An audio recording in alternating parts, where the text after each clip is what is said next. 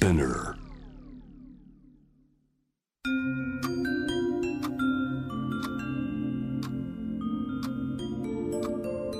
こんなこときっと取るに足らないからと性にまつわることを一人で悩み考えたことのある人たちへ。ここは気負わずに話せるお泊まり会。いつまでも終わらない会話の時間がその後の日々を支えるように個人的な思いの交換が私たちを救うのだ。私とあなたでおしゃべりを。私たちのスリープオーバー。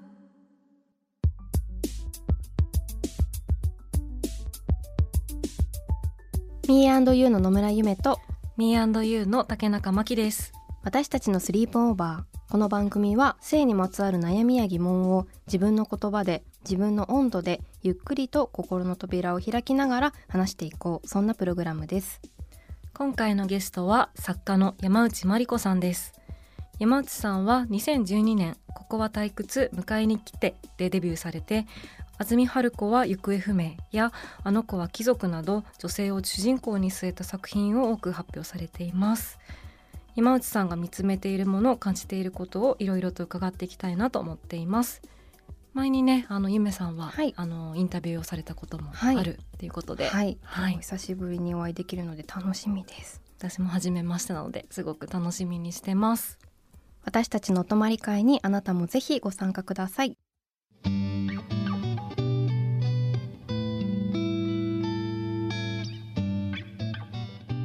私たちのスリープオーバースタジオには作家の山内真理子さんをお迎えしました。よろしくお願いします。よろしくお願いします。よろしくお願いします。山内さんには私たちがシーズというメディアを運営していた時に何度か取材だったり寄稿でご一緒させていただきましてはい、私はあの私たちよくやっているが出版された時にインタビューをさせていただきました。はい、はい。その説は。ありがとうございあります。がとうございました。もうタイトルからすごく良いくて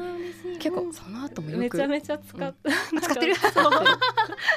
もう。ことあるごとにというか LINE とかあの Slack とかでもいやよくやってるよっていう。そうなんです。本当にそういうこうタイトルからなんていうかこう一緒になんかやっていこうっていう気持ちになるようなことはすごい山内さんの作風にもなんか反映されているなみたいなことをうんはい思ったりしているんですけど。あれ？あの記事って何年ぐらいでしたっけ？2000十八七八年ぐらいですよね。ぐらいですよね。コロナ前の。はい。あコロナか前、うん。そしたらそこからなんか変化とかもありました？あでもすごい変化を感じています。あー。あの私デビューしたのが2012年で、うん。それからまあフェミニズムのことを誰にでも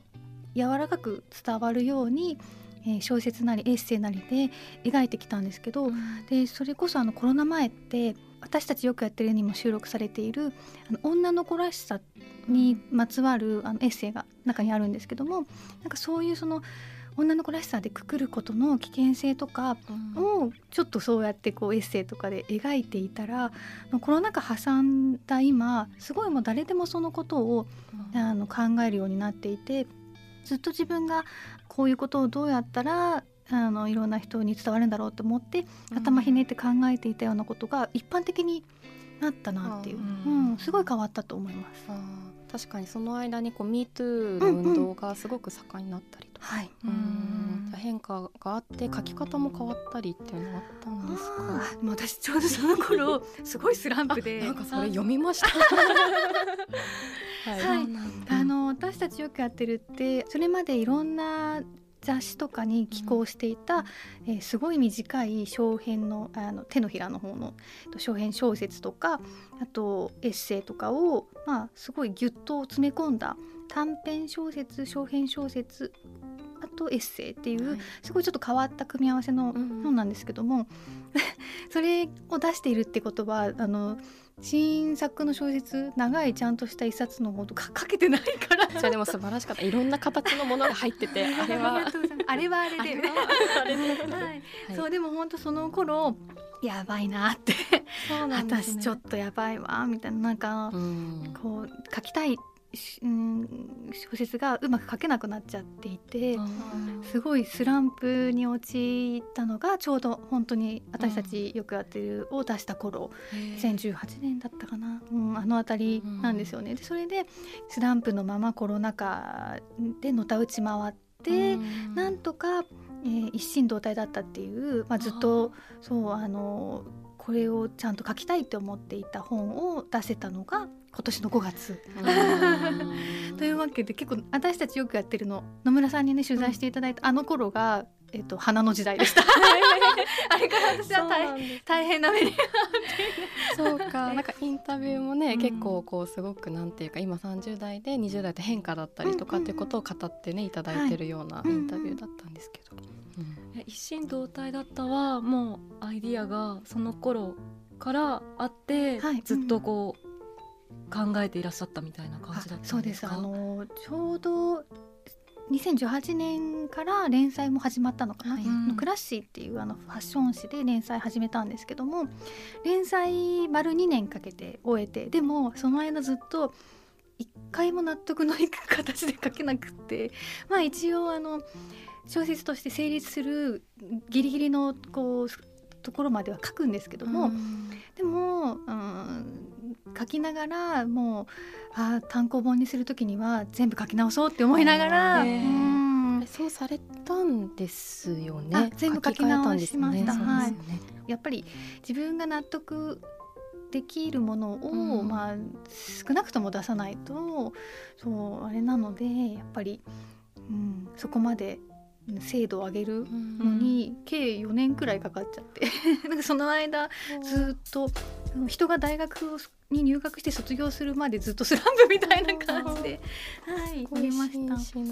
でもなんか私たちがこうシーズをやっていた時に感じていたことなんですけれどもやっぱりいろんな時代の変化で人々のこう考え方だったりとか社会通念も変わっていく中で、うん、それこそそう最初に伝えたいと思ってたことが今はこの伝え方ではまた違うかもしれないなみたいなことはいろんな場所で起きることなんじゃないかなと思っていてその山内さんのそのスランプっていうのは時代の流れみたいなものっていうのと例えば先ほどのその女性について考えてきた自分のこれまで伝えようと思ってきた考え方となんかこう世の中が少しまた変わってきた時にじゃあこれから今自分はどう書こうかなみたいなところでちょっと立ち止まったみたいなところはあったんですかね。たのかしら、はい、そうあのもちろん、はい、うん、時代の変化ももちろんあると思うし、うんうんはい、私自身がデビューしてから56年、はい、えー、過ぎてで結構ありがたいことにお仕事をたくさんもらえて、もらいすもらいすぎちゃって すごい大変なあの、締め切りに追われる生活がわーって始まっちゃって、ちょっと疲弊していた。本当にあの泉が枯れちゃってる状態でもあったので、うん、なんだろう乾いた雑巾を絞るみたいな、うん、なのでやっぱり一回そうやってインプットに徹するというか何も生み出さない時間が必要だったのかなと思います。なんかその山内さんのテーマについて、あの話を伺っていきたいんですけれども女性っていうこととあとは特に出身地東京だったりいろんな地方地域だったりとかっていうことをテーマにされてる作品も多くあるなと思っていてで特に女性っていうのも本当いろんな女性たちがいるっていうことをすごく積極的に書かれてるなと思うんですけれども、うん、書きたいなって思ったのはどうしてなのか。はい、私最初に小説書きたいっていう気持ちを持ったもののじゃあ何を書きたいかっていうのがなかなかなかったんですよね。うん、なんかそれこそ昔ってすごい生い立ち壮絶だったりとか、うん、あのものすごいものを背負っている方が書くものだっていうイメージがなんとなくあってなんか一方自分は割と恵まれているというか普通の本当平凡な昭和後期の平凡な日本で平凡に生まれ育ったっていう思っているのであんまりなんか書く資格がないんじゃないかなとか思ったりもしていてでそんな中でお二人のようにこうシスターフードで結ばれた友達と出会い、うん、それが結構私が書くべきものはこれなんじゃないかっていうふうに思った、うん、のでもう小説書きたいなじゃあ何を書こうってなった時にやっとそのテーマというか書きたいものが見つかったのが、まあ、本当に女の子の親友ができたことだったんですね。そうででそれをまあ書きたいんだけれども女の子との友情だけを書くってすごく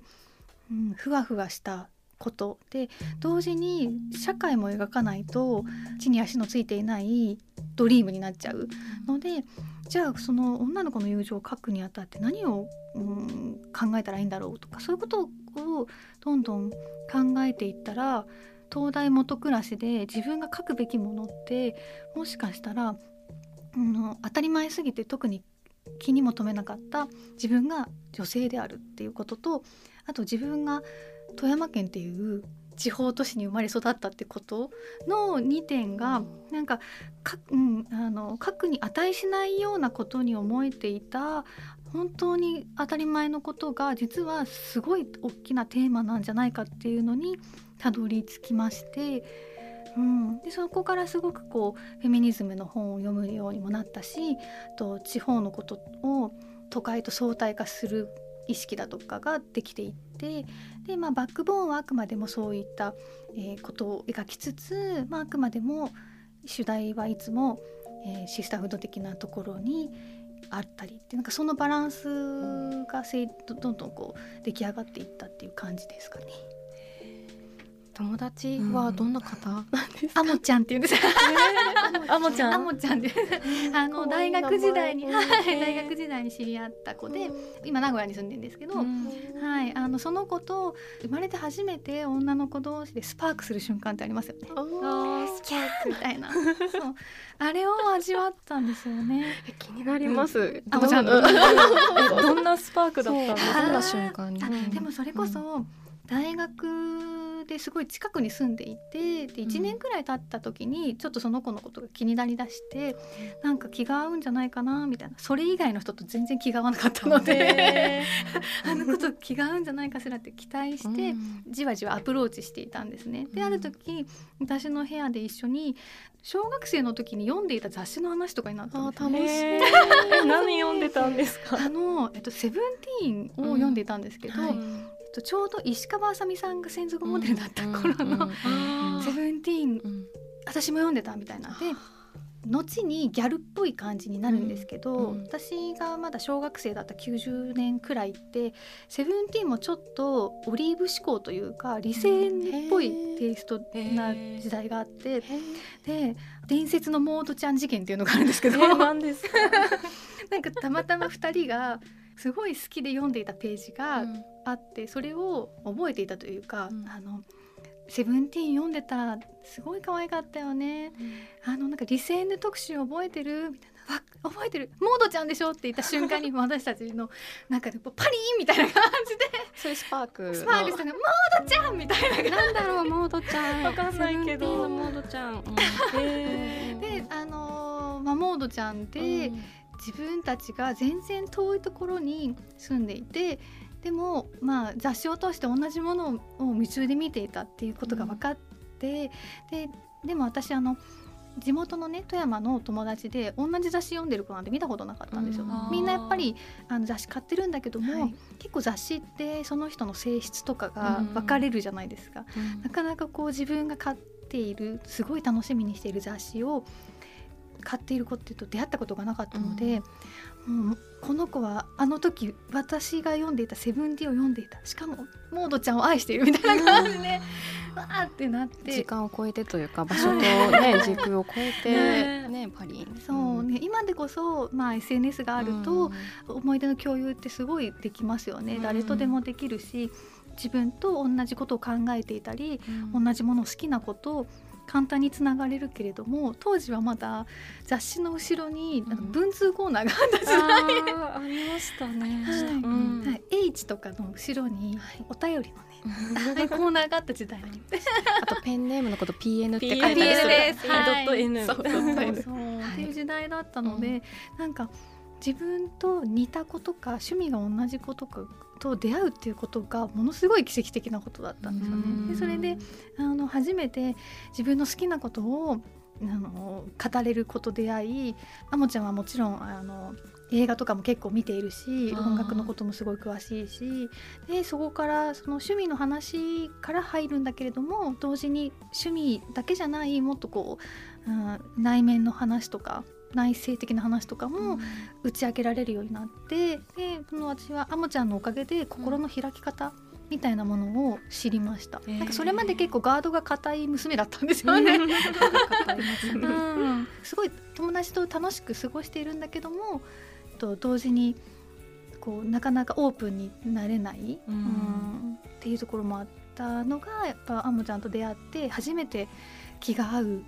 他者と打ち解ける喜びみたいなものを知ってそこからはもう本当大学時代ずっとアモちゃんとパラダイスみたいな感じになってそういうことを描きたいなっていうあのそれまでね全然女の子同士の友情でこういう思いを味わうってことを経験したことがなかったので、うん。これはすごい尊いものだって思ってそういうことを書きたいって思ったんですが、ん。まあでもそれ自体当時まだフェミニズムのこと知ら全然知らなかったんですけども、はい。それを尊いって思ったことがもうすでにフェミニズムだったんだなってうん。後にわかるみたいな。うん。なんかすごい仲がいいってだけじゃなくって、うんうん。そういう自分の人生のある種本当に何だろう転機というかそういうインスピレーションももらったりとかするような関係って、なんか他の友達とはま,、ね、また全然違うような関係性？うん。ですごい見つかった瞬間わーってねなり、はい。なってる感じがすごい。もう。初めてだったんですよね、うん。あのそこからまたあの気が合う友達とね、うん。あの趣味が合う友達とかと出会っていくんだけども、初恋みたいな 感じでそう、うん。なのですごくこう私はあらゆるところでアモちゃん愛をさす 叫び続けていてアモちゃんに本当もうやめてよみたいな、よしてよみたいな。なんかいいなアモちゃんはにい。その出会って本当にその喜びを知ったっていうお話ですけれどもそれまではこうなかなか心仲いい人はいてもうん。オープンにそこまでパリンとなるまでではなかったっていう時に例えば小説書くようになってじゃあなんていうかそういうシスターフットが出会えたらすごくハッピーだけども、なんかこう山内さんの小説を見てるとこう女性たちをすごい分断させないみたいなことをすごい意識を感じるので、なんかそのシスターフット書くにあたってそれを難しくさせてるなんか社会のことってあるなとかそういうことに気づくようになったりしたりしたんですかね？そうですね、あのー30手前くらはいいちょうど結婚しなきゃみたいな内圧と戦っていた頃にあの私多分ねこのくらいの世代ってそうだと思うんですけどあのなかなかこう女性の立ち位置こう差別される側だっていう自覚が持てなかったんですよね。でえっと結婚っていう大テーマに、えー当たって初めてあれ？なんかおかしいぞ。私なんか最強だって思ってたけど、うん。実は弱者じゃないみたいな、なんか選ばれる側のなんか弱い立場じゃないみたいな感じで、うん。なんかすごくこうそれまで見えていた世界が違う見え方で迫ってきたみたいな。なんかそれまですごい裸眼で0.6くらいのちょうど良かったところが なんか急に2.5なのみたいなくらいすごく なんかクリアに見えるんだけど世の中がみたいな ことがちょうどこう荒さの頃だったんですね。でそれでやっとそこでフェミニズムっていうものがこの世にあるんだっていうことにやっとたどり着いて、はい、それでそこからはもう上野千鶴子先生の本を読み漁ったりとか、はい、して、まあ、読めば読むほどどんどん分かってくる、うん、ちゃんとこう本を読んで改めてそのさっき言ったような、あのシスターフードのことを描くこと自体がフェミニズムなんだとかそういうふうにあの振り返って見れるようになったっていう感じで、もちろんそのリアルタイムではアモちゃんとキャッキャしてるうちはこれがフェミニズムなんだとは全く気づいてもいなくって、うん。でも本当なんだろうなこう恋愛に重きを置かず女の子同士の友情こそ尊いの方がもう全然尊いよって思った体験が、うん、20代のうちにできたっていうことがすごくまあありがたかったことだなと。でも一方でそういう友達に出会わなかったらダメだとは全然思わないんですよね。なんか昔のこう恋愛小説とか読んでるとこういう恋愛しなきゃダメなのかなって思わせちゃうじゃないですか。そういうふうにはあの思わせたくないので、と一心同体だったっていうその原作小説の方にはそういう出会いをしていない人もあ主人公にしているし人にああああじゃこうじゃあの偉そうには言いたくないんだけどもただと私がずっと小説書いてきた2010年代はそういうの恋愛以外に女の子が価値を見出す女の子同士で価値を見出すっていうことがものすごく斬新な発想だった時代ではあるので、うん、そこはすごくこう、まあ、書き切ったかなみたいな気がしております。本を読む書くときにこうこれだけが正解っていうふうには思ってもらわないようにしようというかそういうふうに思ってしまうようなものは書かないようにっていうのは結構あるっていうあそうですね、うん、なんかすごくやっぱりとらわれてきた側なので、こういう女にならなきゃダメなのかなみたいな。こういう恋愛をして、男をこういう気持ちにさせないとダメなのかなとかすっごい全部真に受けてきちゃったので、うん、そういうのは書きたくないな みたいな。うん、でもそれまでに読んあった小説とかなんかドラマとか作品とかって大体こう男女が恋愛して結婚して年頃な、年頃だね。そうそうねそうではないっていういろんな形があるよねっていうのをすごいあの描かれてると思うんですけどなんか私たちもやっぱり今お話伺いながらこうシーズとかを立ち上げた時ってなんかすごくやっぱり周りからのこういい年齢だから結婚とかどうなのとか。なんかそういうところのありますか？あってなんかやっぱそこの違和感がすごく大きくってそれまではなんかやっぱり全然最高いけるみたいな どこまでもいけるぜみたいな、うん、なんか体力あるしみたいな。いいですよね。最高ですよね。超楽しいですよね、でもなんかぶつかる瞬間とかがね、うん、それぞれいろんな人にあるけど、結婚なんかこう圧力みたいなのはやっぱすごい感じる人多そうですよね、うん、今も感じるのかな？なんか私がアラサーだった頃はめちゃくちゃ感じてました、でもなんかこの間深夜番組でえっとサッシー？指原さんとフワちゃんが一緒になんかそれこそスリープオーバーみたいな感じで2人でずっと喋ってる深夜番組があってそれたまたま見てたらなんか感じてないみたいな風に言っていて、うん、別にしてもしなくてもいいしみたいな感じで多分もう2人とも30くらいなんだけども、ちょっと前とはやっぱり、あのジェンダー感すごい刷新されてるから、うん。そう言い切れる感じになってきてんだなって思って。うん。いいぞいいぞって思って見てた、えー、でもテレビとかそういう番組とかでそういうの言ってくれるのってめっちゃめっちゃいいというか。本当ですよね すごい良かった。いい番組でしたなんか自分は割とそれこそ20代か30代になる時までは、まあ、正直あんまりそのフェミニズムのこととか考えられてなくってなんか違和感があったりとかすることはあってもフェミニズムっていう言葉であんまりこう理解することもなかったしそれこそ多分0.6ぐらいの形で、もなんとなくまあやれることあるしみたいな感じでやってきたんですけどあれこれは結構なんか抑圧あるのではみたいななんか押し付けとかもあるかもっていうのに気づいたのは結構20代後半だったっていうのがある、うん、そうですよね。ですけど例えば今の10代とか20代っていう、ね、人たちもどうなんだろうっていうことを思ったりするっていうか、うん、なんかそこが、ね、今のさっきのあのフワちゃんと指原さんの話みたいに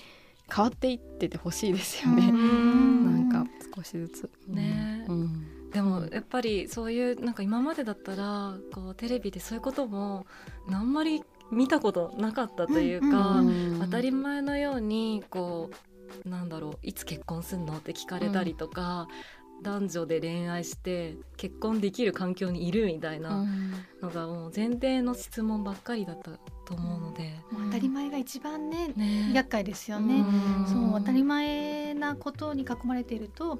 それが普通なんだって思っちゃうんだけども、実はやっぱそこがネックというか大事なポイントですよね、うん、なんかさっきのテーマの話に戻ると、はい、女であることも地方出身のことも当たり前すぎて何も見えてなかったって、うん、うん、なんかやっぱり一時が万事そういう、うん、うん、抑圧にしても、何気なく普段こうだから、人はこういうものだからって飲み込んでいることがすごくツッコミどころというか。いやいやいやいやみたいな感じで、うん、あの一個一個、うん、なんだろう潰していくというか、ピーって。笛、ね、吹いて、うん、いった方がいいところなのかなって。なんかこれはちょっと大きい質問になってしまうかもしれないんですけど最近ミアンドゥでもよく話すし気になってることがあっていろんな異なる背景を持っていたりとか何かの選択が違ったりとかっていう時にやっぱり違ったりする時に離れてしまうことってすごく多くあるし、自分の経験で言ってもやっぱり子供を持つ持たないだったり地元が栃木県なんですけど、まあ、東京にいるか地元戻るかとかでも違ったりしてでも山内さんの書いてるものはなんかそれぞれの、まあ、あの子は貴族とかでも、なんかお互いを責め合うみたいなことではなく、まあ、それぞれ違うねっていうことを別になんかすごく肯定するとかでもなくなんか違うねっていうことによってなんか自分自身の持ってるものに気づいたりとかっていうなんかすごくこう絶妙なというか関係性が書かれてるなと思ってなんか異なる人たち同士が通じる時ってなんかどういう時だと 思い、まあ、それは一言では言えないと思うんですけど、うん、なんか個人的にでもそういう経験もしあったら聞きたいなと思って。なんかそういう瞬間を自分で体験したかって言われるとなくて、はい、でも全然違うバックボーンの人とかともう人なので、ニコって笑いかけたらニコって笑い返してほしいみたいなスタンスで生きているので、なんだろうな今パッと頭に浮かんだのが、はい、今年公開された映画に「セイント・フランシス」っていうアメリカの映画があってその映画がすごい良かったんですよね。でその映画の結構クライマックスに出てくるのが主人公が、まあ、ナニーをやっていてでそのナニーのお母さんは、えっと、レズビアンカップルなんですよね。でどちらも、えっと、有色人種のレズビアンカップルでで何をやっている主人公は白人なんですけどもそれで、えっと、公園に行って授乳していたらちょっと怖そうな白人女性がスカスカスカってやってきて、うん、なんかやめて授乳はこんなところでみたいなことを言ってきて、すごい険悪な空気になるんですね、はい、アメリカってものすごい今分断されてるから、うん、もうピリってするんだけれども、うん、なんかそこでちっちゃい子供が5歳くらいの女の子がいるから、その子の手前すごくこうギリギリのところでうまく、うん、喧嘩せずに、うん、ことを笑立てずに、ニコって笑って帰れるように立ち振る舞うんですよね、うん、そのお母さんと何の主人公が、うん、そういう瞬間がうん素晴らしいな美しいな尊いなって思うので、うん、なんか小説とかでも、うん、そういう瞬間を描きたいな、みたいなことを思う感じですかね。なんか完璧に全部が全部全てがっつり分かり合うっていうことだけじゃない、なんかちょっとそうですよ。ちょっとでいいの、違うけれども、うん、でも一緒にいたりとか、うん、なんかこう違うの分かってるけどなんかこう、ね、違うじゃねえかではない形みたいなのもね、うん、あるはずみたいなのなんかすごい今のストーリーから 感じて、ね、そういう瞬間は私たちも大切にしていきたいですよね。ちょっとでいいっていうのもね、いいですね。はい、ね。はい、完璧にやろうとするとね、うん、ちょっと、はい、あの他人なんでね。というわけで話はつきませんが今回はこの辺で山内さんには次回もご登場いただきますので皆さんお楽しみに。山内さん次回もよろしくお願いします。はい。よろしくお願いします。私たちのスリープオーバー。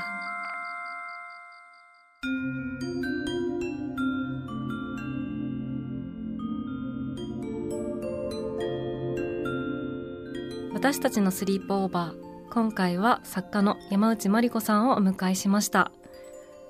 はい。山内さんスタジオに赤いワンピースでお越しいただいて、はい、ほんとパーってスタジオがちょっと明るくなる雰囲気で、はい、とってもね似合ってましたね。ね、うん、楽しかったですね。はい。ねすごくこう生き生きとご自身のこうあの書かれるものとかお話しされていてその人柄が本当に印象に残りつつ、ね、はい。なんかお友達のあもちゃんのお話、はい、すごいもうそれを話される山内さんもめちゃめちゃアモさん愛が伝わってきて、尊いってすごいいっぱい言ってましたよね。もう本当にこうシスターフットっていうこう言葉があの自分の実感からいろんなことが始まるっていうことをすごく山内さんのお話を伺って、うんうん、あそういう経験から書かれてるんだなっていうのを改めて思いました。次回も山内真理子さんと一緒にスリップオーバーします。次回はユーミンをテーマにした新刊について伺いますのでお楽しみに皆さんは性について悩みや疑問はあるでしょうか？番組の感想や今後特集してほしいこと私たちのスリープオーバーのホームページからメールでお寄せください。メールをご紹介させていただいた方には番組オリジナルステッカーをプレゼントしますのでお名前と住所の明記をお忘れなく。私たちのスリープオーバーは毎週金曜日配信さらに JWAVE のラジオでもお聞きいただけます。毎週金曜日深夜1時30分から FM81.3 JWAVE こちらもぜひチェックしてください。気負わずに話せるお泊まり会次回も私とあなたでスリープオーバーしていきましょう。ここまでのお相手は Me&You の野村夢と竹中真希でした。